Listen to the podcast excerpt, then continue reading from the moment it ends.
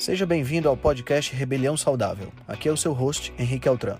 Esse podcast é o resultado da minha busca por uma maneira crítica de pensar, analisar fatos e nunca, nunca mesmo se conformar com o senso comum. Aqui você irá encontrar questionamentos, ceticismo inteligente, análise crítica e conhecimento, tudo isso regado com muita leveza e bom humor. Irei entrevistar personalidades de diversas áreas para um bate-papo com uma troca franca de ideias. Prometo a você que sempre pensarei fora da caixa para levar informações relevantes, de aplicabilidade imediata, além de muita inspiração. Junte-se a nós. Ser saudável é a melhor maneira de se rebelar contra o sistema.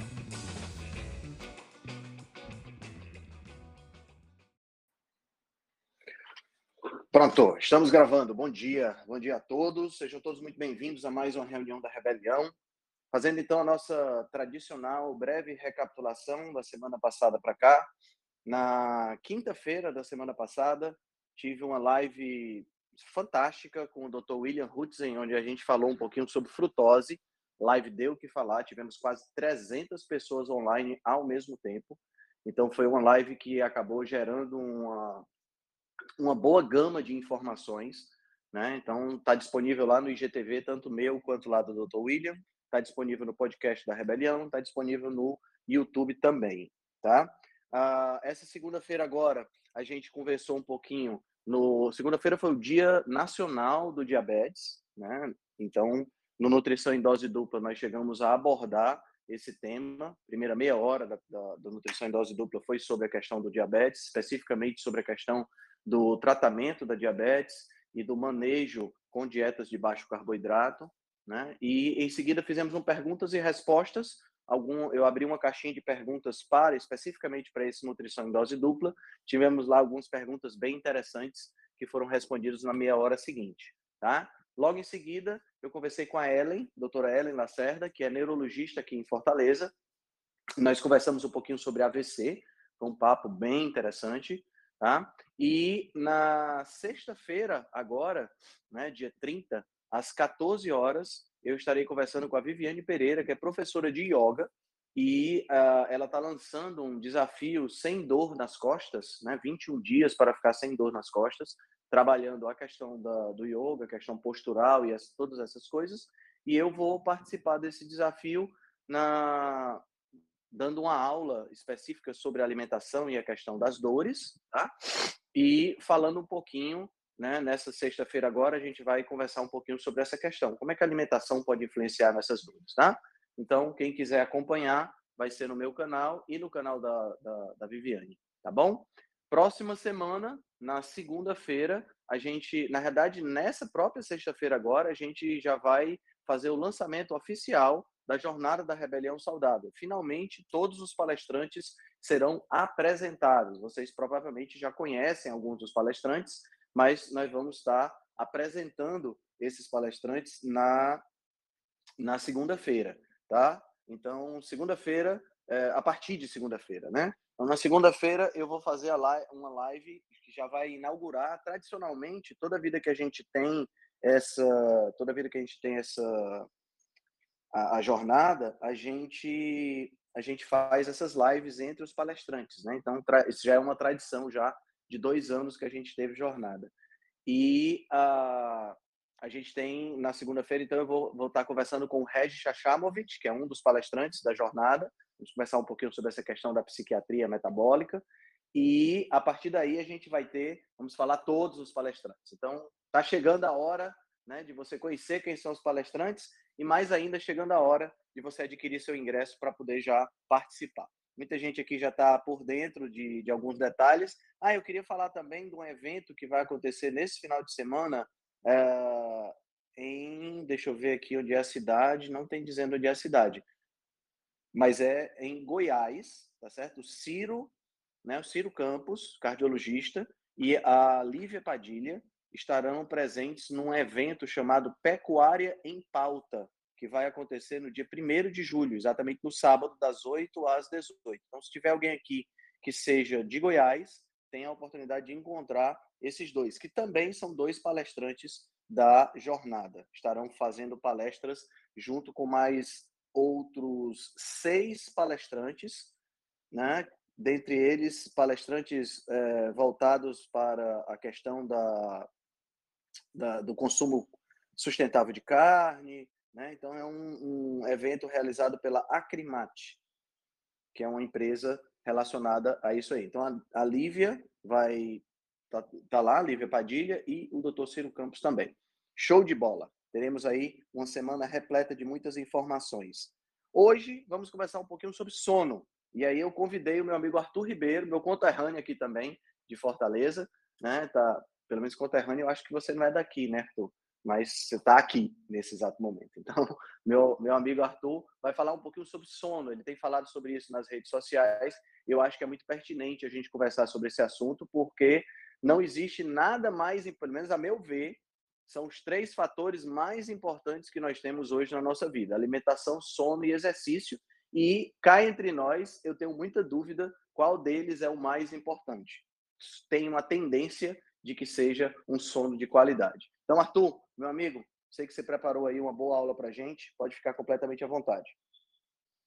Opa, bom dia. Obrigado, Henrique. Bom dia. Tá, tá ok o áudio? Tá, consegue me ouvir bem?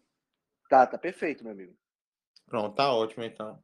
Então, assim, para começar, né, é, a trazer um tema tão vasto aqui, né, a gente vai passar por alguns, por alguns do, dos que eu, junto com contigo, né, a gente colocou pontos mais importantes, tá? Uh, e eu vou tentar, apesar de que dentro do, do campo de neurociências, né, é, sono talvez seja a coisa mais seja a coisa mais fascinante, porque impacta basicamente em todas as doenças crônicas, né? E como você disse, uh, se a gente fala em pilares da saúde, ou pilares que impactam na gênese da, das doenças ou na manutenção da nossa saúde, o sono vai ser a base, né? Vai ser a base, sim, né? É, e eu e eu colocaria, uh, sem dúvida, mais importante do que, do que a alimentação, do que exercício físico, do que contato com a natureza, relacionamento, tudo isso, né? Lembrando que talvez se a gente fosse pensar numa uma base ainda maior, seria o estresse, tá? Mas todas essas que a gente falou impactam negativamente e positivamente no estresse, tá? Então, é, sem dúvida, o sono é a base e dentro do campo de neurociências, é, a coisa mais intrigante e com novas perspectivas e, e novos, novos, digamos assim, paradigmas, né? principalmente na medicina metabólica, né? Uh, de 10 anos para cá, mais ou menos assim, que a gente tem de, de publicação nova, que a gente tem de, de área de atuação do sono com relevância na medicina metabólica, né, que é isso que a gente faz por aqui, medicina preventiva, integrativa, como queira chamar, é um boom de publicação que nunca se viu antes. E não por acaso, porque hoje existe muito mais tecnologia, existe muito mais rastreio de, dessas doenças e, e a ligação mecanística e a outra parte também que é, que é teste terapêutico, que é isso quando você regulariza o sono, o impacto positivo que você tem em inúmeras doenças, não só neuropsiquiátricas, né? Porque muita gente liga liga o sono apenas a doenças da mente, mas para começar, a gente precisa definir as coisas, eu acho eu acho isso de suma importância, né? O sono não é não é apenas algo da nossa mente, né? O sono é é uh, a nossa ferramenta fisiológica mais poderosa de, de um reset, de um, de um uh, auto-reparo da mente e do corpo, para que a, a gente possa ter saúde da mente e do corpo, não só da mente. E durante esse, esse período de reparo, a gente tem uma atividade mais importante do ponto de vista elétrico, cerebral, do que em períodos que a gente está acordado. Para você ter uma ideia, em algumas fases do sono, eu tenho mais atividade cerebral do que quando eu estou acordado, me movimentando, fazendo, fazendo qualquer coisa. Então, aquela, aquela antiga ideia de que o sono é, é um momento de, de repouso, de repouso mental, é um momento de é um momento passivo, é um, é um conceito equivocado, porque é um momento, sim, de consciência interna, mas ah, muitas vezes sem consciência externa, dependendo da fase do sono, mas é um período de, de reparo interno, onde durante certos períodos do sono, né, durante um, um sono bem estruturado, nós vamos fazer o reparo necessário que nós precisamos para estarmos acordados, ou seja, como se o sono fosse o, preço da manutenção que a gente paga por, por nos mantermos acordados, né? Mais, mais ou menos assim que eu, que eu definiria. E o que a gente faz acordado vai determinar o que a gente precisa fazer dormindo. E a qualidade do que nós fazemos dormindo vai determinar a qualidade do que nós fazemos acordado e vice-versa. Então, o sono não é algo, algo passivo, mas algo de ativa mudança e de ativa regeneração da mente e do corpo que acontece no período que nós não estamos acordados, né? Um período de alta consciência interna sem consciência externa, tá? E não por acaso, ah, do ponto de vista evolutivo, nós evoluímos com essa ferramenta, porque o sono não é não é importante só para esse simples reparo, mas para combate de diversas doenças, para uh, o outro tipo de reparo, que é um reparo, um reparo de células com, com uma replicação errada, que podem gerar até células neoplásicas, no combate a, a, a doenças que já estão instaladas, sendo de causas uh, exógenas, né, externas ou não, tá? Na, no reparo de intoxicações. Então, então assim, uh, o sono é, é esse período que, que nós precisamos para todo esse tipo de reparo, tá? E muitas vezes as pessoas não reconhecem e, na verdade, a, a grande maioria dos profissionais de saúde uh, que tem um problema relacionado ao sono, porque não conseguem investigar, não, não, não tem a, a devida importância. E quais são a, as coisas básicas que nós devemos atentar para, para identificar, talvez numa anamnese, né, se você for profissional, ou mesmo se você é, quer saber se tem um problema de sono. Coisa mais importante não são, não são exames, né? São, na verdade, existem diversos exames, diversas maneiras de se diagnosticar um, um sono ruim, mas uma anamnese, né, que é uma, entrevista, uma, uma pesquisa detalhada é, com essa pessoa do padrão do sono, é o que existe de mais acurado para se determinar se está tendo um sono de qualidade ou não, tá? Então, eu tenho basicamente três maneiras né, de, de disrupção do sono, que é a primeira delas, que é a mais fácil, que é a maioria das pessoas é, já se atenta, que é aquela dificuldade inicial para dormir, ou seja, para começar o sono. A menos frequente, que é se manter acordado durante a noite, tá? Desculpa, se manter dormindo durante a noite. Então, uh, existem padrões, né, de, de acordar, de voltar a dormir. Lembrando que a única, a única maneira normal é de uma a duas vezes no máximo de você levantar à noite para, uh, para ir ao banheiro ou ter um despertar rápido e retornar a dormir. Caso você demore mais de 15, sobretudo 20 minutos para retornar a dormir, isso sim merece uma atenção, merece, merece uma, uma investigação, merece um, uma preocupação. Mas, ao contrário do que muitos pensam, uma a duas vezes com um retorno muito rápido a, ao sono é algo bem é algo muito tranquilo, tá? E a terceira é o fato de acordar disposto. acordar regenerado, ter, ter aquela sensação de que você de que você dormiu bem. Então, muita gente, é, pessoas têm fadiga por diversos outros motivos, fadiga crônica, doenças é, de cunho energético incapacitante, e muitas vezes não, não ligam isso à qualidade do sono. E, na maioria das vezes, mesmo que a pessoa tenha alguma outra patologia dessa, uma fibromialgia, uma fadiga crônica, algo desse tipo, o sono dela está muito prejudicado e não tem como você tratar uma, uma, uma patologia desse grupo sem ajustar o sono. É por isso que essa parte de entrevista né, na consulta médica é imprescindível e no tratamento no tratamento de, de basicamente todas as condições crônicas de saúde, tá?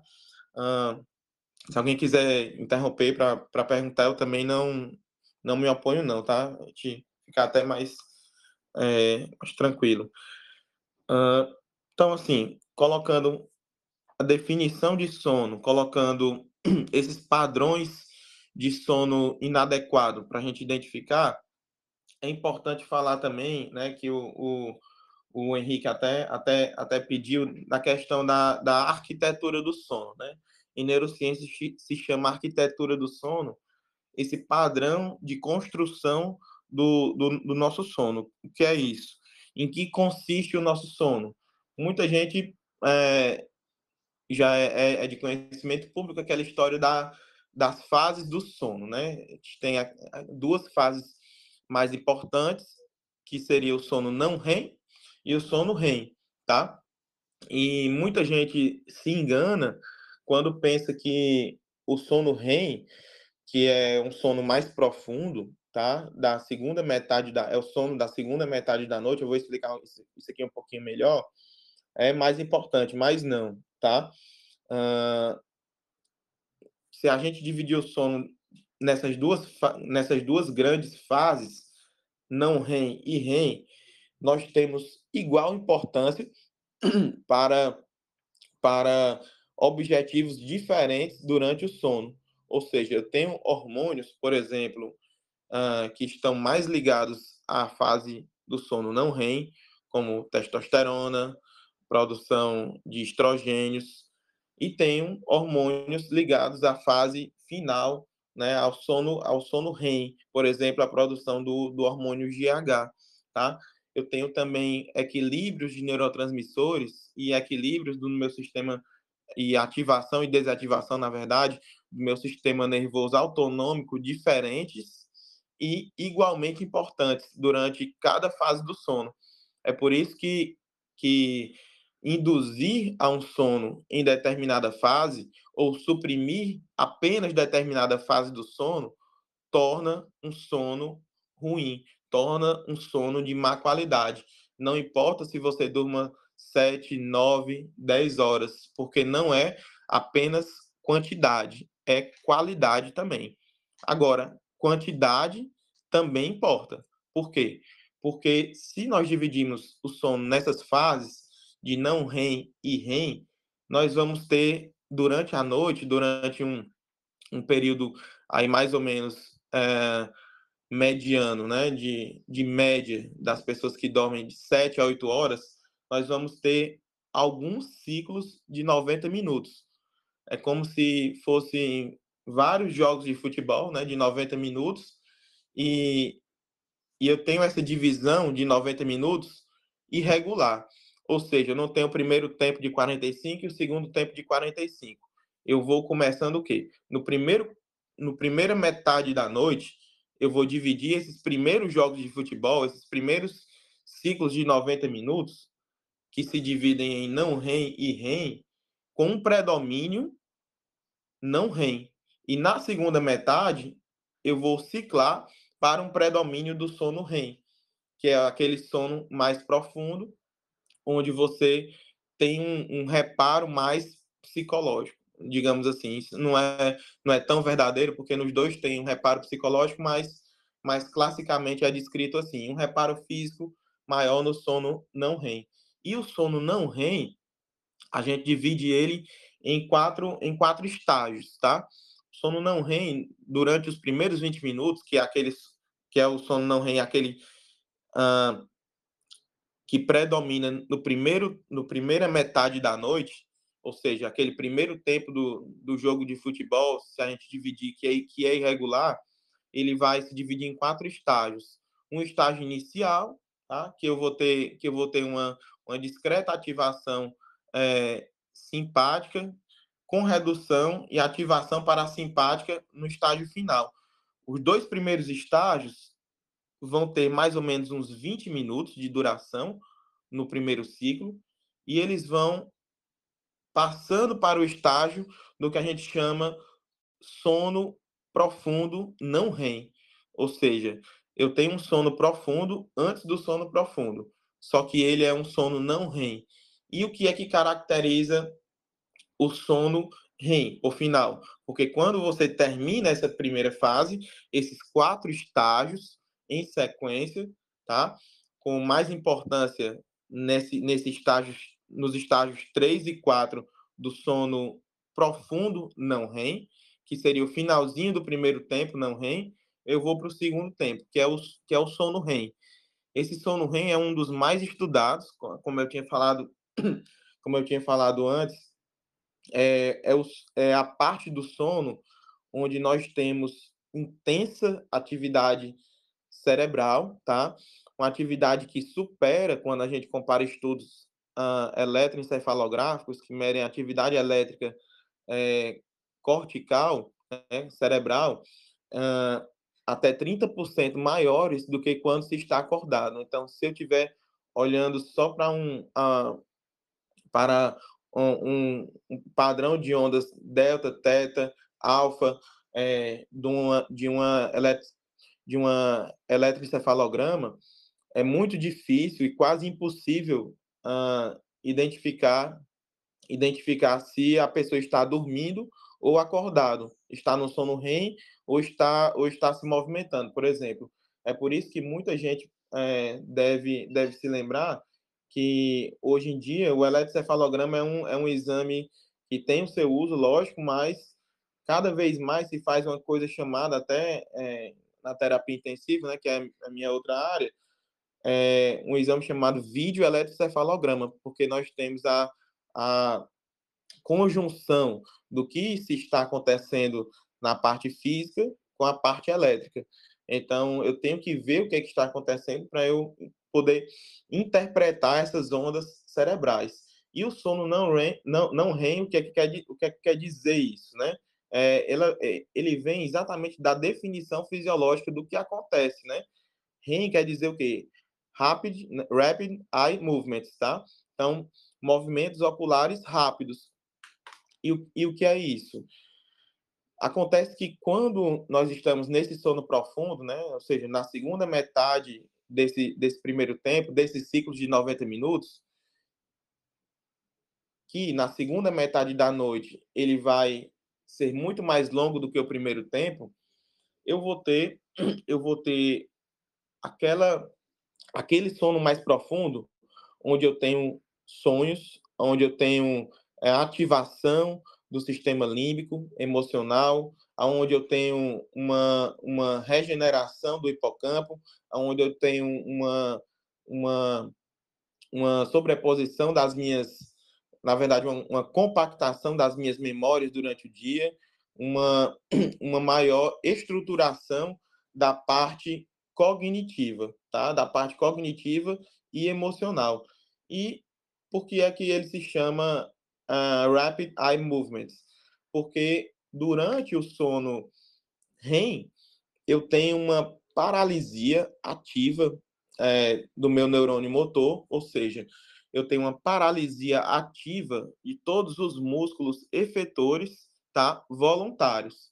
Tudo que é involuntário, batimento cardíaco, uh, digestão, respiração, continua. Tudo que é involuntário continua e o que é voluntário é paralisado exceto pelos movimentos oculares, porque se você né, levantasse a pálpebra de uma pessoa que está em sono REM, você vai observar movimentos uh, irregulares, tá? Não é só horizontal, nem só vertical, pode ter são movimentos anárquicos e rápidos, tá? Dos olhos. Então, essa é a única parte uh, motriz voluntária que fica se movimentando de maneira talvez não se pode dizer que é involuntário, porque o seu córtex está tá trabalhando, mas para isso. Mas eu tenho uma paralisia uh, externa, tá? Uma paralisia de todos os músculos do corpo. Posso ter espasmo durante esse período, posso ter algumas outras coisas, mas eu tenho uma paralisia voluntária e essa parte dos olhos, né? Essa, na verdade, o movimento ocular é, intrínseco e extrínseco fica preservado com esses movimentos oculares, tá? Que caracteriza o sono, o sono REM, tá? Tão, tão importante para isso. Uh, essa é mais ou menos a, a, o resumo, né, da, da arquitetura, no que é que consiste o nosso sono. E, assim, isso é super importante a gente entender é, no que consiste cada, cada fase do sono e os seus estágios e, e a sua distribuição durante a noite, porque isso vai ter uma implicação quando a gente for falar, uh, se a gente tiver tempo, a gente comenta aí, né, de drogas que agem sobre determinadas fases, determinados estágios, determinados ciclos, tá? Então, de padrões uh, de comportamentos que podem prejudicar determinada fase ou ciclo e de doenças que agem, na verdade, e prejudicam e são prejudicadas por determinada fase do ciclo. Então, é super importante para quem trabalha com isso reconhecer essa, essa parte arquitetural do sono uh, se você mexe com alguma, algum tipo de intervenção, tá?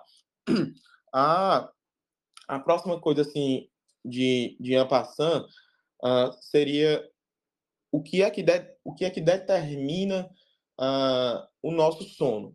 Porque se a gente tem, se a gente tem períodos necessários para dormir, não é uma chave que a gente simplesmente liga e vai dormir, né?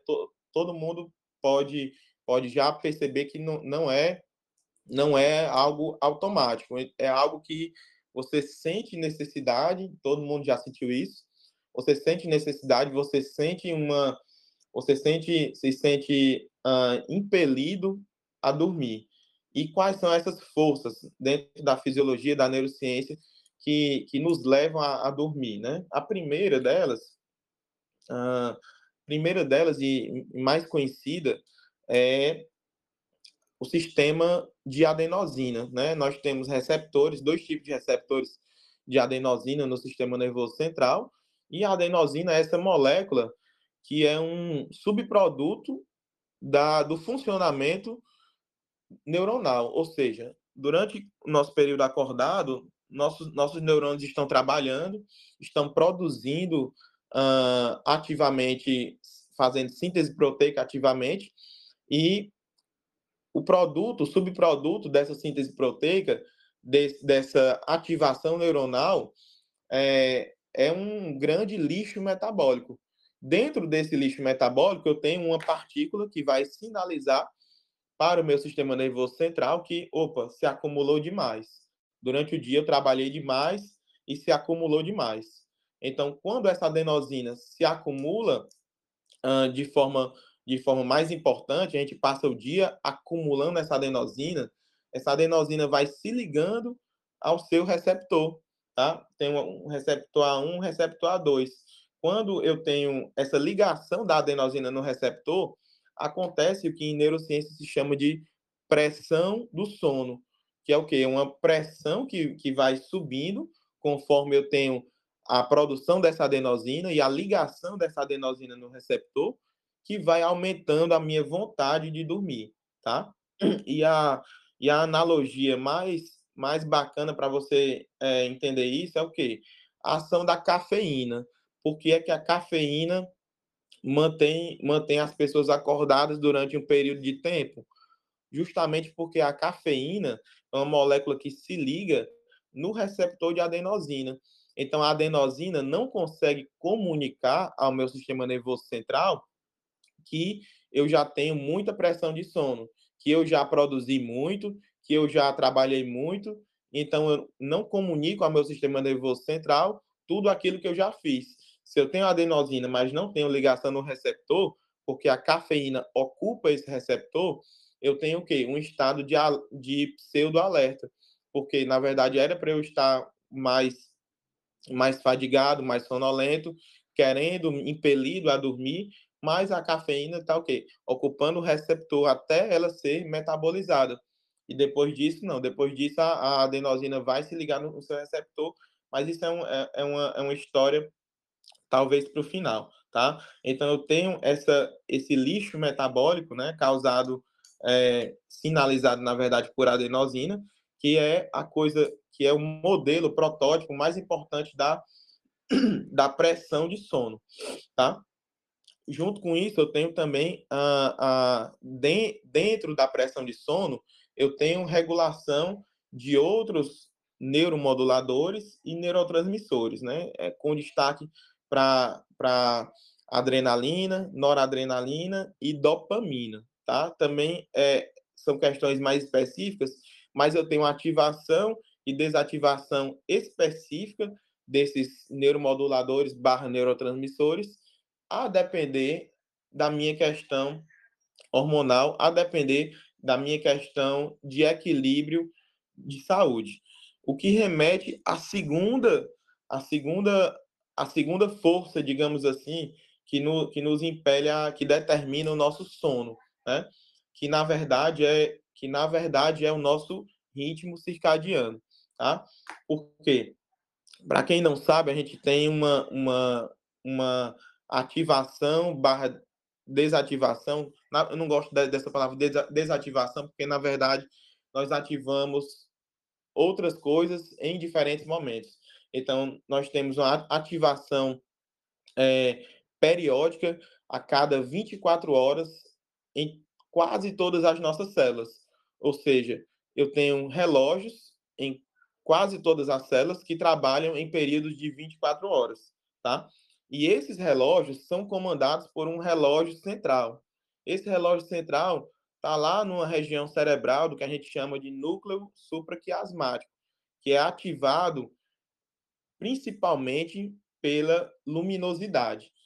E a cada período de 24 horas, eu tenho uma sinalização positiva e uma sinalização negativa do que essas células devem fazer. Ou seja, dentro do período de 24 horas, eu tenho fases ativas de determinadas coisas, e quando eu ciclo, ou seja, passo desse período de 24 horas, eu vou para uma nova ativação dessas fases, com diferenças entre si, com diferenças entre qual célula está recebendo esse estímulo. Mas eu tenho uma, uma consonância, né, um orquestramento do corpo a cada 24 horas.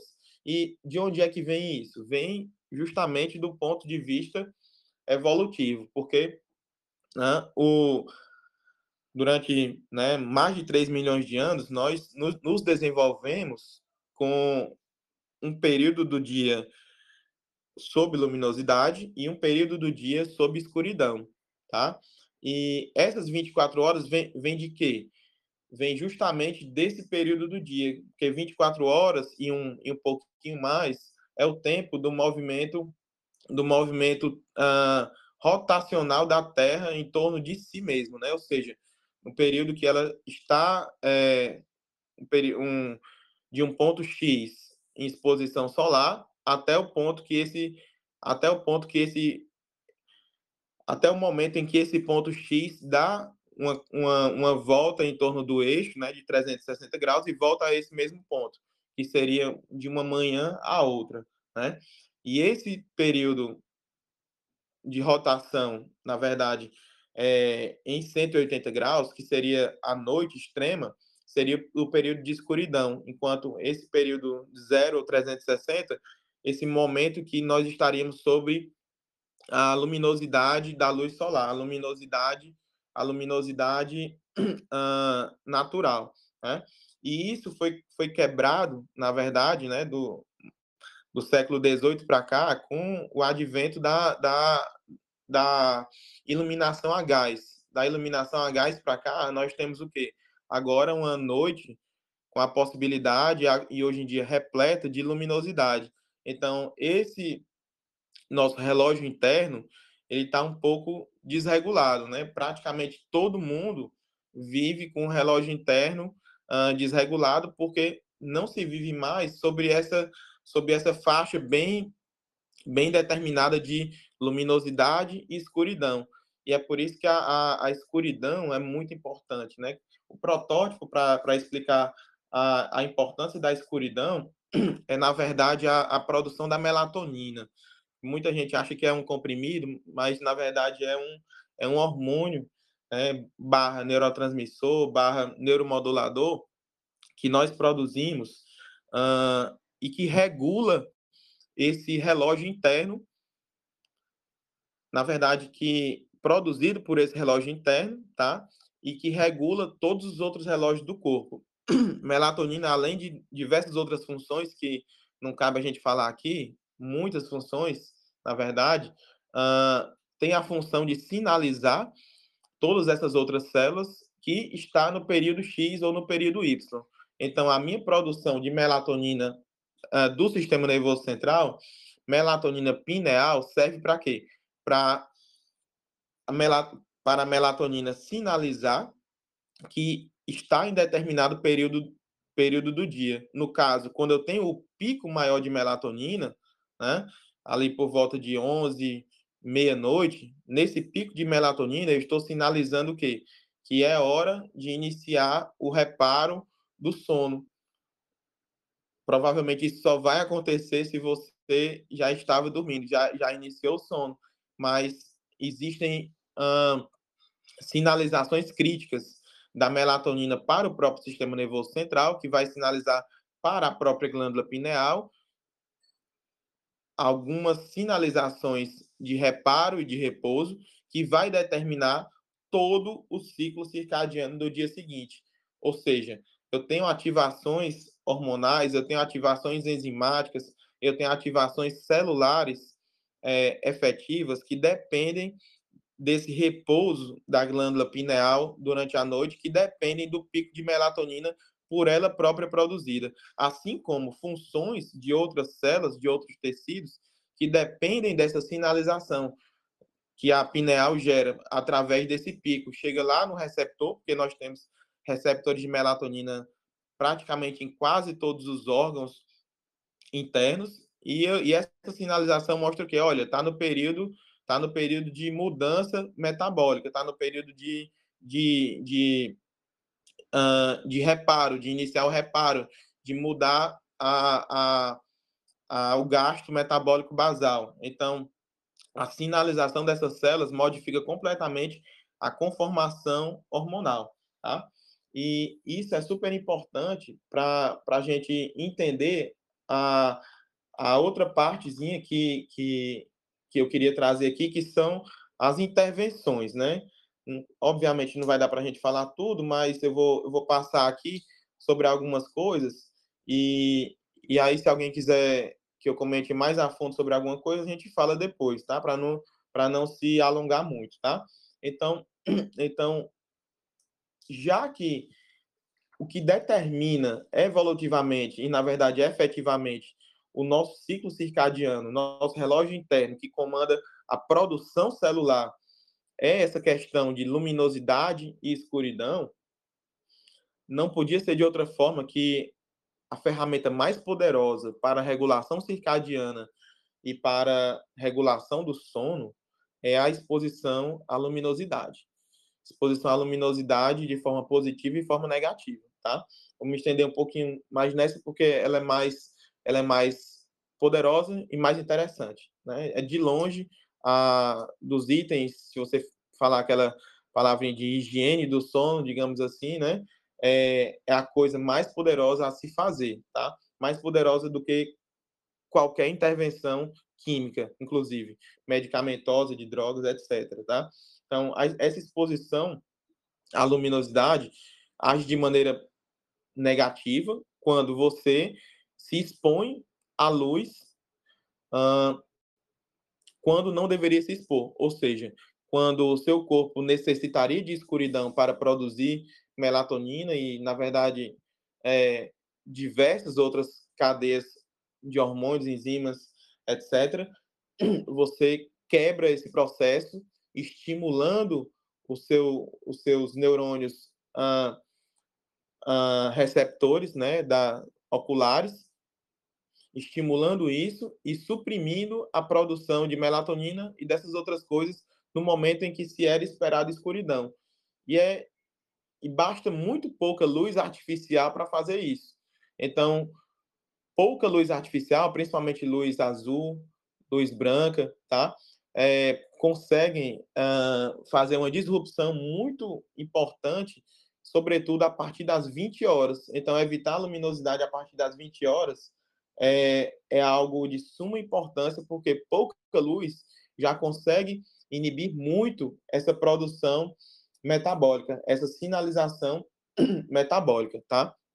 Uh, e a forma positiva que a exposição à luz solar é, vai atuar, estou falando aqui de forma resumida, é a exposição à, à luz, à luz solar, na verdade, pela manhã, né? A gente tem um conjunto, um conjunto de, de, de uma intensidade de, de fótons, de lux, de, uh, de raios solares, né? Uma conjunção de raios solares durante o período da manhã, sobretudo uh, nos primeiros, ao nascer do sol, não, não, não só ao nascer do sol, mas nas primeiras 90 minutos, tá, a duas horas, nós temos uma conformação é, de raios que vão rapidamente ajustar o nosso relógio interno e estimular esse núcleo, esse núcleo supraquiasmático a regular a minha produção circadiana, a regular a minha produção hormonal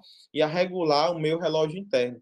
Então, essa exposição matinal, é assim que se acorda, o quanto antes você se expor, né, na verdade, né, olhar, não diretamente, obviamente, a, a luz solar, é, mais você vai ter benefícios dessa ativação. E essa ativação não é só não é só só regulação circadiana da produção de melatonina. Vai ser uma ativação do cortisol no, no momento certo, uma desativação do cortisol no momento certo, que é super importante, de, nor, de norepinefrina, de outros hormônios, do, da descência do pico dos hormônios esteroides. Então, eu tenho, eu tenho uma gama de, dez, de muitas dezenas de efeitos a partir da exposição solar positiva. E eu tenho outra, outra coisa interessante também, é que a, a luz uh, não natural, né, a luz artificial, na verdade, é, apesar de ser muito fácil ela desequilibrar durante a, a escuridão a nossa, a nossa produção ativa, ela não é suficiente para ativar a nossa produção ativa da manhã. Ou seja, é, a luz artificial é muito para a escuridão e muito pouco para o dia. Eu preciso sim de uma exposição luminosa mais contundente, né, que tenha um, um número de fótons é, específico, né, que basicamente a gente só vai ter em alguns devices mais elaborados ou na, na, no básico, né, na exposição à luz solar, tá? Então a luz, a luz, por exemplo, do celular, a luz, por exemplo, de um de uma luz de um ring light, né, de, um, de uma luz mais concentrada que seja, por mais brilhosa que você ache, ela não se compara, ela é talvez milhares de vezes, mesmo que você ache que é uma luz muito forte ao olhar, milhares de vezes mais fraca do que a luz solar em termos de ativação do nosso relógio interno. É por isso que é, perdi um pouquinho mais de tempo aqui na, na, na, questão da luminosidade, porque essa realmente é, é, um, é um X de questão que todo mundo pode, pode fazer e é a arma mais poderosa, tá? É, as outras coisas, né, que vão impactar positivamente e negativamente também, né, que a gente pode chamar atenção, são exercícios físicos.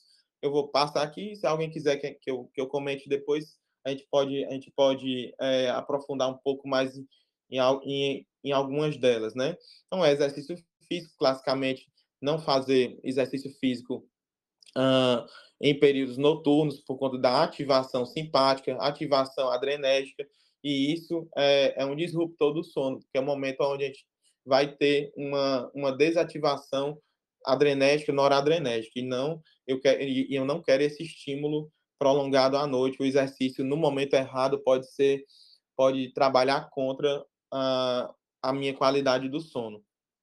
A outra coisa é questão alimentar. Muita gente é, pensa de forma correta em uh, quantidade e qualidade alimentar, tudo bem.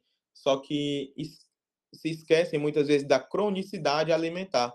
Então, a grande maioria dos estudos é, que testaram essa parte de cronicidade alimentar, você encontra isso quando você pesquisa por janela restrita, janela alimentar restrita, né, é, onde foi deixada a alimentação em certos períodos do dia, tá? E esses em certo período do dia e em certa cronicidade, ou seja, é, além de uma janela alimentar que, por exemplo, eu só vou comer durante seis ou oito horas no dia, essas seis ou oito horas não podem variar, tá? Essas seis ou oito horas, quando elas estão em período uh, em período igual entre si, né? Ou seja, essas seis ou oito horas variam variam nos mesmos horários todos os dias.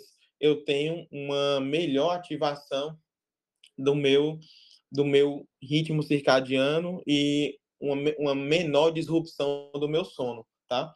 A outra coisa, o controle térmico, que é bem conhecido, é, que é bem conhecido na questão do pessoal que fala de higiene do sono, tá? É algo bem intuitivo, existem muitas outras coisas para aprofundar, mas daria, sei lá, duas horas aqui pelo menos de conversa. Mas a ideia, a ideia central é o quê? Quando nós estamos acordando, nossa temperatura interna, nosso core metabólico está aumentando. À medida que o, o passa lá do, do, do crepúsculo, a gente vai para a noite, nosso core vai diminuindo, nossa temperatura vai, vai descendo. E eu preciso de uma hipotermia, entre aspas, porque não é hipotermia, mas eu preciso de uma temperatura menor para chegar a determinadas fases do meu sono. É por isso que é tão difícil você você conseguir dormir em ambientes muito muito quentes, né? Então, um ambiente ameno, né, um ambiente mais mais para mais para frio, é sempre mais mais agradável e mais fisiológico do ponto de vista de, de alcançar um sono adequado, tá? Tem, a gente tem outras coisas também que é, não são objetivos, mas eu vou só citar, né, que são ferramentas de ativação, na verdade, modulação do sistema nervoso autonômico. Geralmente ela se dá com a ativação do sistema parasimpático. Aí eu tenho técnicas né, de, de, de relaxamento diversas, tenho hipnose, tenho meditação, tenho é, tipos de yoga, tenho várias outras coisas que mexem nessa parte de ativação, uh, modulação do sistema uh, nervoso autonômico, tá? Que muitas vezes é desequilibrado até por uma, uma patologia e isso impede um sono de qualidade. Tenho também uh, a questão do equilíbrio hormonal, porque o equilíbrio, o, porque o equilíbrio hormonal depende da, de um bom ciclo circadiano e à medida que eu não tenho um bom ciclo circadiano e eu tenho uma uma deficiência ou insuficiência hormonal, isso vai implicar em disfunções orgânicas. E essas disfunções orgânicas vão implicar em uma má qualidade de vida e uma má qualidade de sono, o que torna isso algo cíclico também. Então, uh, eu buscar essas deficiências hormonais, que podem muitas vezes vir antes, vir antes ou depois de um distúrbio do sono, é crucial para a regulação se o indivíduo tiver um desequilíbrio hormonal. E para finalizar, acho que já, já me estendi demais aqui, é a questão a questão do, dos componentes exógenos, né? Que aqui também seria é um, é um vasto e amplo campo aqui para a gente falar, mas eu tenho basicamente medicamentos, tenho medicamentos prescritos, tenho drogas, né? Não, não prescritas, listas e listas, tenho suplementos, né? Tenho essa gama de substâncias exógenas e coisa mais importante nesse tópico é saber que todas essas coisas interferem de alguma maneira no nosso ciclo circadiano. Tudo que a gente coloca de forma exógena, inclusive alimentos, né, vão sinalizar para o corpo algo diferente. E essa sinalização pode ser crucial para o equilíbrio ou o desequilíbrio, geralmente é, é desequilíbrio do ciclo circadiano e, obviamente, um desequilíbrio, um desequilíbrio do sono. Tá? Então, é, alguém quiser perguntar depois sobre algum outro específico, mas, mas assim, citando, citando classes de medicamentos, né? É, tem um ponto, um pontinho aqui a fazer, um asterisco, em relação a, a, esses medicamentos, e aí, e aí a gente tem os benzodiazepínicos, que são a clonazepam, alprazolam, tá certo? Diazepam, tá? Que são clássicos indutores do sono. Agora a gente tem um, um, correlato, que é o, que é o zolpidem, tá? Que é um, que é um derivado benzodiazepínico também. Uh, e, esses, e, esses, e, essa, e essas drogas, que são clássicas indutores do sono, né, têm um, um papel tem um papel importante no contexto de modulação de ansiedade e, e tem o seu uso muito restrito quando a gente fala de, de eficácia, quando nós falamos de em períodos hiperagudos, tá? Em períodos é, com data para começar e data para terminar, em que você está olhando ali. Mas quando você passa para um período subagudo a crônico, essas, a curva muda. Ou seja, uh, os efeitos deletérios dessas medicações uh, passam a superar muitos benefícios e o impacto positivo para o sono passa a ser passa a ser negativo, né? Eu perco esse impacto positivo para o sono porque aqui vem outro conceito, sedar, que é o que essas drogas geralmente fazem, dose dependente, é totalmente diferente de dormir, tá? A nossa atividade cerebral com a inibição do, do córtex uh, durante a sedação é totalmente diferente do que da nossa atividade, como eu expliquei, na aquela arquitetura do sono, tá? Então não tem comparação, não adianta você sedar se você não dormir adequadamente. E isso e esse raciocínio vale com algumas ressalvas para outras drogas, né, neurolépticos em, é, e afins que têm essa mesma capacidade, tá certo? Uh, destaque aí, né, na verdade, para para o CBD, para o álcool, né, para a cafeína que a gente comentou. Se, se, alguém tiver alguma dúvida, eu posso falar um pouco mais. Uh, e, os, e os suplementos, tá? Porque muita gente acha que vai resolver um problema de sono já tomando suplemento. Eu sou frontalmente contra isso, tá? Porque existe muita coisa, como a gente falou, como a gente percebe aqui, é, antes de você pensar em suplemento, tá? Então, então, se eu fosse elencar talvez um, um, um, o suplemento mais importante, a gente pode falar de, de vários outros, mas um suplemento mais importante, e eu vou dizer por quê, é, para a questão da regulação do sono, seria o magnésio, tá? Então, o magnésio, é, por que, é que ele é tão importante na regulação e por que, é que geralmente você vê tanta eficácia em pessoas que suplementam magnésio é, com melhora do distúrbio do sono. Porque o magnésio é um, é um, um elemento usado em diversas reações do nosso corpo, principalmente ah, em atividades ah, intelectuais cognitivas. Então, quando eu tenho um, um sistema nervoso central, né, um, um cérebro trabalhando em alta capacidade sem repouso, eu tenho um alto consumo de magnésio e eu tenho também um consumo de magnésio aumentado por conta da, da transmissão intermembranas, porque o magnésio é um, é um, é um potente agente GABAérgico e bloqueador de canal de cálcio, que é o que a gente precisa para estabilizar a sinapse neuronal. Então, eu tenho muito consumo desse mineral, em contrapartida, a, a a alimentação, né, a suplementação, na verdade, a, as fontes de magnésio uh, naturais na dieta, digamos assim, de dieta ocidental são muito são muito baixas para uma demanda muito aumentada. Então é por isso que quase todo mundo que vive estressado, quase todo mundo vive estressado, quase todo mundo não dorme bem, vai ter um magnésio de depósito mais depletado. Não estou falando do magnésio é, que a gente mede na corrente sanguínea, tá? Que isso aí depende de várias outras coisas. Estou falando do magnésio de depósito, que esse magnésio essencialmente que vai interferir na, na, na sinapse, vai interferir na função neuronal, tá? Então, por isso que o magnésio realmente merece um destaque, tá? E, e outro asteriscozinho para a gente finalizar é que não é qualquer tipo de magnésio, tá? Porque não adianta eu tomar um magnésio, sei lá, um, um sulfato de magnésio, um, um citrato de magnésio que vai ter um efeito laxativo. Eu quero que esse magnésio, pra, para o escopo que nós estamos falando aqui, uh, age no sistema nervoso central. Ou seja, ele tem que cruzar o que a gente chama de barreira hematoencefálica, que é uma barreira que, que divide e protege o nosso sistema nervoso central do que tem do que tem na nossa circulação.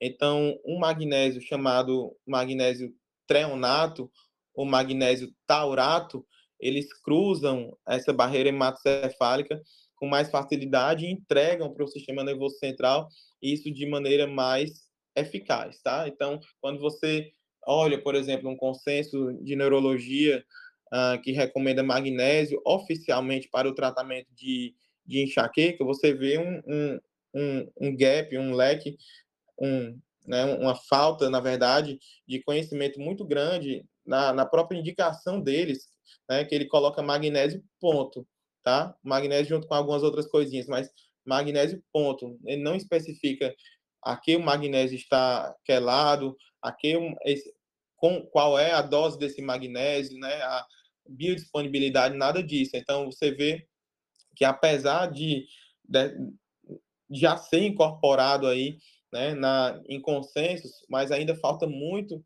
de entendimento de algo básico, tá? Por exemplo, uh, de magnésio no sistema nervoso central, certo? Então, é, é, é, queria chegar até aqui, muita coisa, então, se alguém tiver alguma, quiser que a gente é, entre mais em algum ponto, eu estou aqui à disposição, beleza?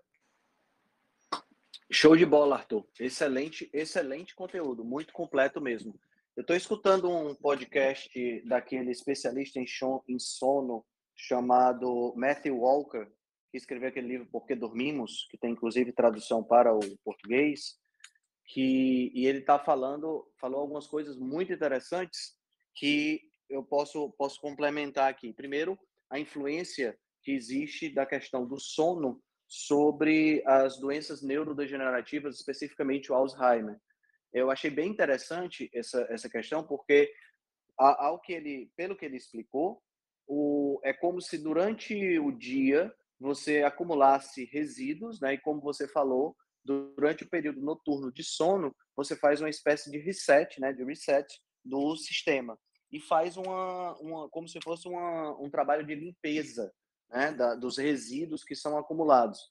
Uh, apesar da gente ter aí algumas dúvidas em relação à questão da proteína beta-amiloide, da proteína tal como causadores, né, mas sim, muito provavelmente são mais um marcador de Alzheimer do que um causador, mas essas proteínas se acumulam durante o dia e elas são removidas durante a noite. Existe uma rede de canais no nosso cérebro, descoberto recentemente, inclusive, que é o chamado sistema linfático, né, que faz esse processo de remoção. E uma coisa que eu achei muito interessante nessa, nesse podcast é que ele comentou que o sono profundo não REM é a, o, o período do sono onde você tem a remoção dessas proteínas e é o primeiro, a área do cérebro responsável por esse sono não REM é a primeira área que é afetada pela, pela, pela, falta de, pela falta de sono né? E é a primeira área onde se acumula proteína, as proteínas beta-amiloide e tal, e consequentemente é uma área que ao ser afetada estimula você a ter cada vez menos sono não REM, profundo não REM, e aumenta ainda mais a chance de Alzheimer, gerando aí um ciclo vicioso, né? Então é bem, bem, achei bem interessante esse esse comentário também. Ele faz uma pergunta bem interessante no, no podcast, que é a pergunta é o seguinte: a gente tem uma, uma característica de, de é, achar que o sono, e ele fala isso, é, eu acho isso fantástico, porque o sono é uma das características mais preservadas que nós temos do ponto de vista evolutivo. A gente tem, por exemplo, é, não só animais ditos animais inferiores, como quinidários, como anelídeos, né? Mas a gente tem também, até mesmo ele, ele, ele fala que bactérias que vivem mais do que um dia exibem padrões de comportamento e padrões bioquímicos que podem ser comparados ao sono de vertebrados, o que é uma coisa fantástica, né, se a gente parar para pensar, né, do ponto de vista de conservação evolutiva. A gente sabe que quanto mais é, conservado é, ou seja, quanto mais primitiva é uma característica, mais essencial ela é, né? E aí ele, ele faz a pergunta que é a pergunta que eu achei curiosa. Ele faz a seguinte pergunta: a gente tem um costume de achar que o sono é surgiu depois como uma espécie de reflexo da uh, da, da vida, né? Da, da, da, vida acordada, né? Aí a pergunta, lógico, uma pergunta que não dá para experimentar, para fazer um experimento para confirmar, mas é uma pergunta hipotética muito interessante. E se o sono, na realidade, é o estado padrão da gente? É o estado padrão da vida. E o estado acordado é o estado que surgiu depois. É uma coisa a se pensar. Né? Eu achei muito interessante essa pergunta, porque nunca tinha passado pela minha cabeça isso. No podcast, ele também fala sobre essa questão que você comentou, Arthur, do uso de, de CBD e de THC com o objetivo de induzir o sono. Para quem não sabe, o CBD é o canabidiol, né? E o THC, o tetraidrocannabinol, que são duas substâncias encontradas na, na maconha, na cannabis. Sendo o THC o princípio ativo que dá a, a, a, a lombra, né? E o CBD um, um dos princípios ativos que não tem, não está envolvido com a parte psicoativa. E é muito interessante também as aplicações práticas disso aí, né, para a questão do sono. Você comentou uma, uma coisa que eu acho muito interessante de comentar também, é que ele desaconselha o uso da melatonina, né, como você comentou aí. E é fácil, é, é até relativamente simples de entender. A melatonina é uma, uma substância que é produzida pelo nosso próprio corpo e, como qualquer organismo vivo, a gente tem uma tendência a trabalhar com a lei do menor esforço. Se eu estou recebendo essa substância de forma exógena, eu, consequentemente, não preciso produzir de forma endógena. Isso pode gerar um problema médio e longo prazo. Né? É, como você comentou também, que eu acho muito interessante, a questão da higienização do sono. A grande maioria das pessoas não precisa usar remédio para dormir, precisa higienizar o sono primeiro. Né? E, e, isso é uma, uma coisa que está ficando cada vez pior nas pessoas. Cada vez mais o uso de iluminação branca, de celular, de exercício físico, de substâncias psicoativas estimulantes, como é o caso, por exemplo, da cafeína, em horários mais tarde. Né? Isso tudo está influenciando negativamente o sono. E um último detalhe que eu queria, que eu queria comentar relacionado a essa questão do, do da higienização é que existem hoje diversos processos né, que podem ser utilizados para tratar a insônia que não usam medicamentos. Um deles, e é nível A de evidência, é a terapia cognitivo-comportamental, uma versão específica da terapia cognitivo-comportamental, a TCCI, que pode ser utilizada para tratar insônia. Eu acho isso aí também uma outra coisa muito interessante. Como é que você, através de uma terapia né, através da, da, da, da, da terapia cognitivo-comportamental, você conseguir tratar a insônia com um nível de evidência tão bom. Então, acho isso muito interessante. Alguém mais gostaria de complementar? Tu, você queria comentar alguma coisa do que eu falei? Doutor Senra? A Marina está querendo comentar aqui também. Oi, Marina, tudo bom? Eu liberei seu Oi, microfone, tá, querida? Oi, tudo bem? Te ouvindo bem. Bom dia, pessoal. Bom dia. Tudo jóia, graças a Deus. É, excelente apresentação aí do Arthur, e eu acho que esse, esse assunto dá pano para manga, né? Como diz aqui em Minas. E é muito, muito interessante e muito necessário a gente discutir isso. Eu percebo muito nos pacientes, é, hoje em dia, uma falta de rotina. Então, eu friso muito isso para eles, a necessidade de ter uma rotina.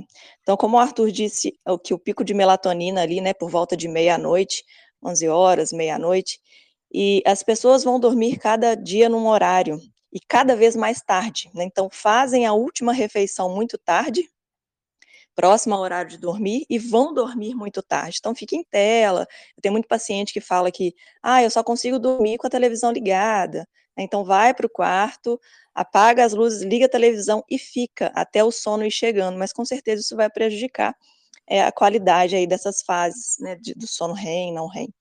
Então, acho que a rotina é muito importante. Tentar ir dormir mais cedo, né? Claro que nosso estilo de vida hoje é outro. Eu sempre falo assim, gente, vamos tentar voltar um pouquinho na época da Bisa, né? Tentar dormir um pouquinho mais cedo, acordar cedo. Eu falo dormir com as galinhas e acordar com as galinhas. Mas é impossível. O que, que a gente consegue fazer próximo desse ideal? É tentar dormir mais cedo, ter uma rotina, fazer essa higiene do sono, né? Tentar apagar as luzes, só que a gente tem um estímulo muito grande. As pessoas chegam cada vez mais tarde do trabalho, então acendem todas as luzes, vão tomar banho, conversam, ficam em celular, ligam televisão. Então, um estímulo gigantesco no momento que a gente deveria estar se preparando justamente para diminuir, né? E, e, eu vejo que isso atrapalha demais a qualidade do sono dos pacientes e gera um estresse crônico aí que vai atrapalhar, é, inclusive até uma, a imunidade, né? Eu queria ver com o Arthur sobre suplementação, além do magnésio, né? O magnésio talvez inositol, ele falou do magnésio treonato. Se essas suplementações assim com passiflora, húmulos, é, valeriana, né? Se ele acharia interessante para uma pessoa que tem uma boa rotina, se alimenta bem, é, não tem nenhuma, nenhum distúrbio hormonal. Queria ver a opinião do Arthur em relação a esse tipo de suplementação também. Opa, então, uh, então assim, uh, eu não gosto de jogar tudo no mesmo balaio, sabe? É, colocar tudo no mesmo saco. Todos os fitoterápicos uh, são ok ou todos os fitoterápicos não servem para nada, tá?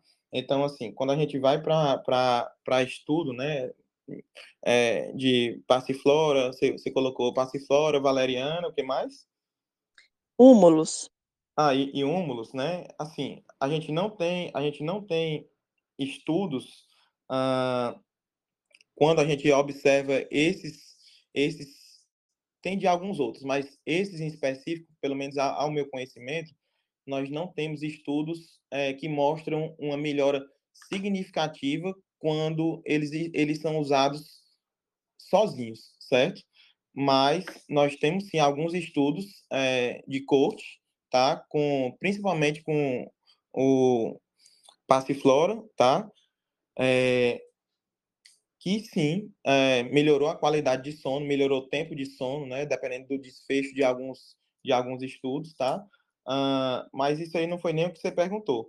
Mas a, a, a grande questão é que você tem que individualizar cada fitoterápico para cada pessoa, porque os fitoterápicos, né, por exemplo, a pigenina, que é um dos que são mais estudados, né, que é o ativo da camomila, né, ele não tem não tem uma ação só de melhora do sono, ele tem uma tem uma ação meta, tem ações metabólicas outras, tem ação tem, uhum. por exemplo, ação bloqueador uh, de estrogênios, tá? Então, não é tão simples assim.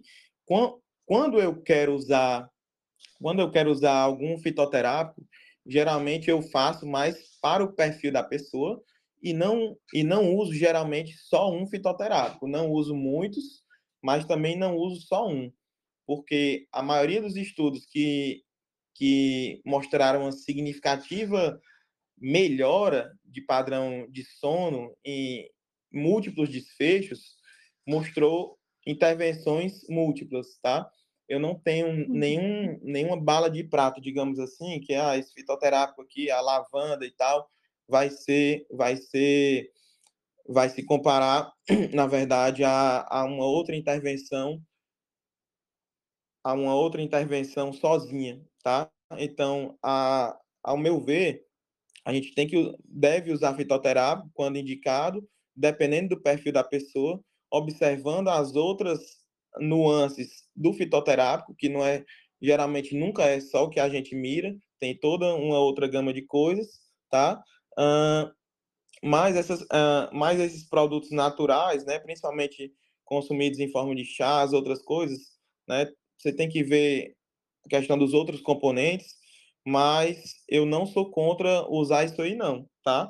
É, agora, não usaria por tempo prolongado, usaria por, com uma data também de, de expiração para esses componentes. E veria de forma individualizada, tanto da possibilidade do paciente, como do que você está do que você está escolhendo, né? Não vou, não vou saber agora é, te precisar os estudos de, de cada um deles, mas é, até onde, até onde eu, eu lembro, a, a melhor evidência seriam de, de terapias combinadas com eles, tá?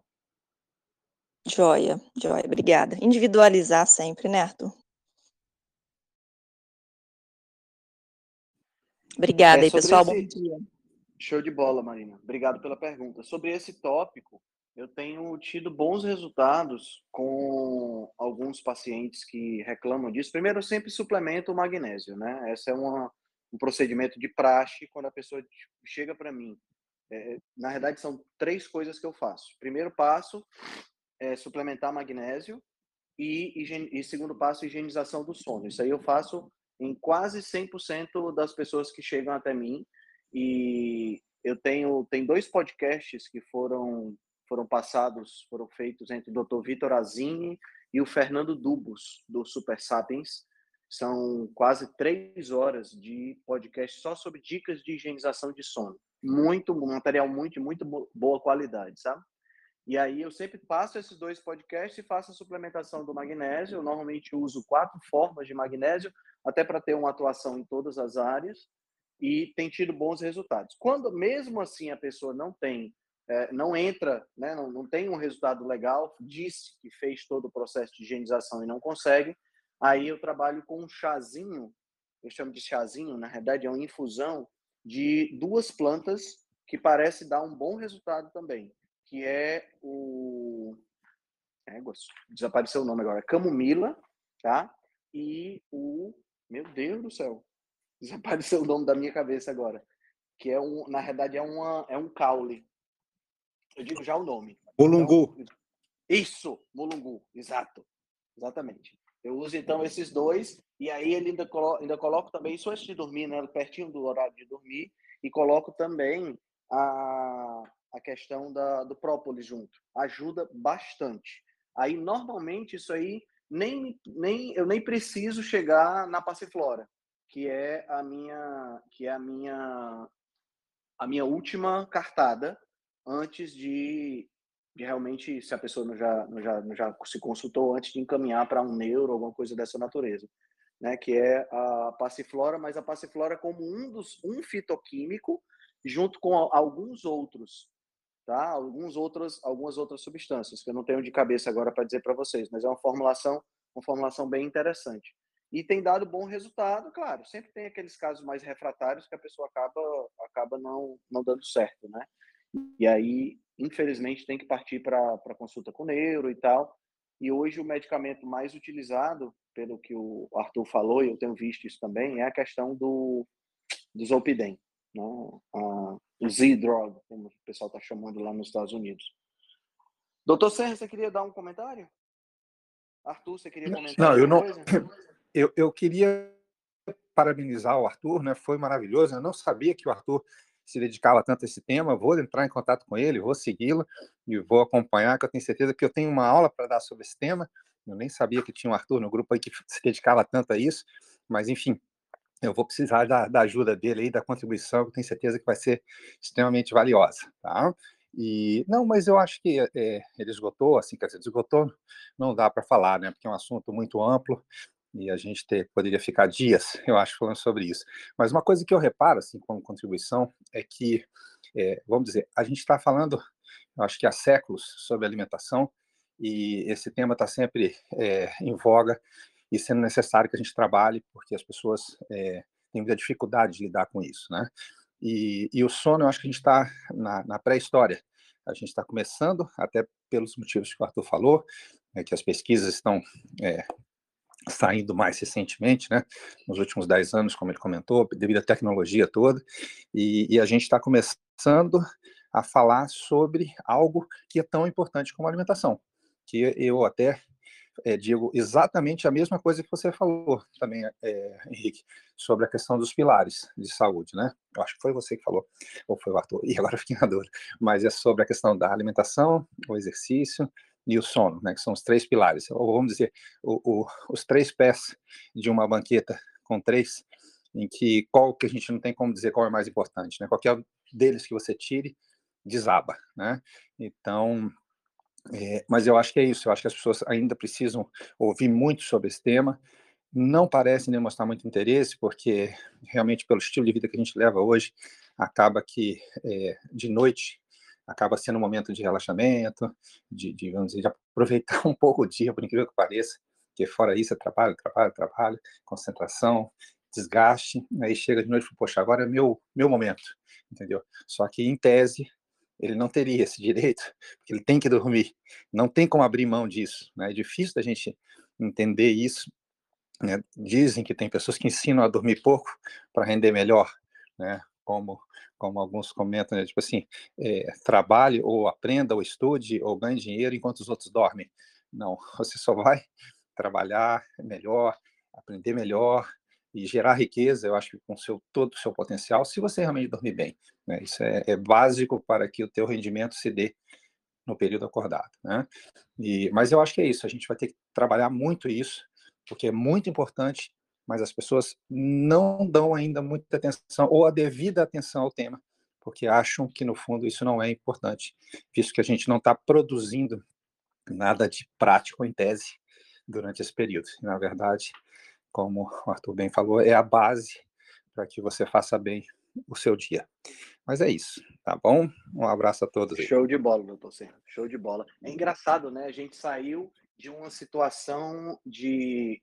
Ah, Verônica, eu já liberei teu microfone, tá? Só fazer esse comentário rapidinho, aí você já pode perguntar ou comentar alguma coisa.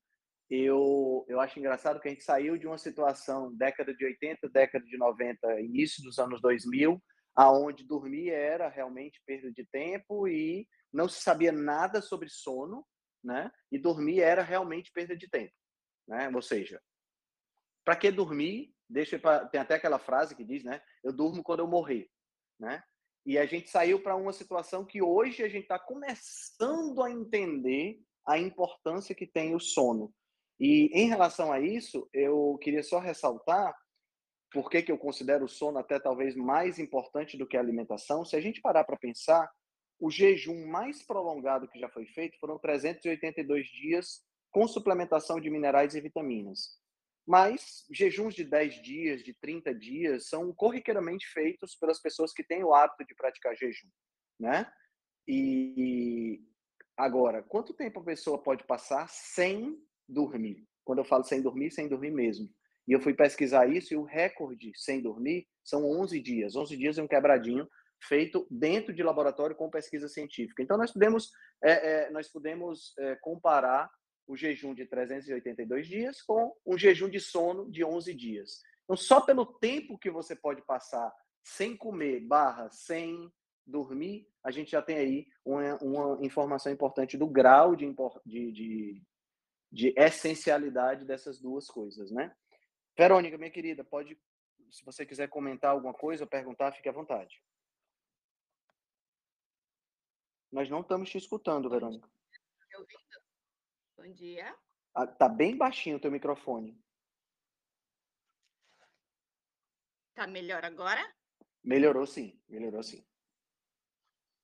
Bom dia, bom dia a todos. É, eu andei estudando um pouquinho sobre o sono recentemente, e aí eu gostaria de dar uma, uma breve contribuição.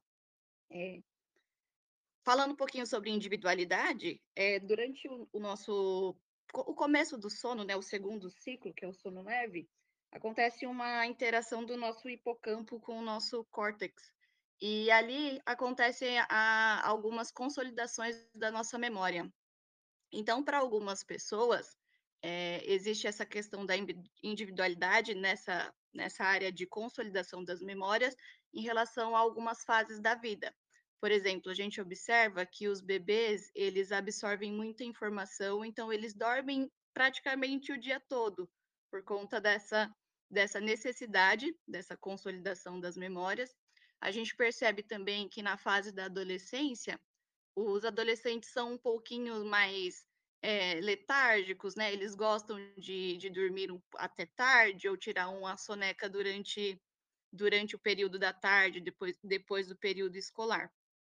E nós, adultos, alguns têm um pouco mais de necessidade de tirar um cochilo depois do almoço E isso, às vezes, dependendo da, da pessoa, se for uma pessoa muito agitada, tem uma importância, porque ali você consolida as suas memórias e é como se tivesse aquela uma breve limpeza neural para que você volte aí para o resto do dia para construir mais novas memórias. Então, para quem estuda, é, às vezes o cochilo também ele é bem, ele é bem importante, né? É, então, nessa fase do sono, nessa consolidação das memórias, é, tem esse, esse viés que é bem individual também.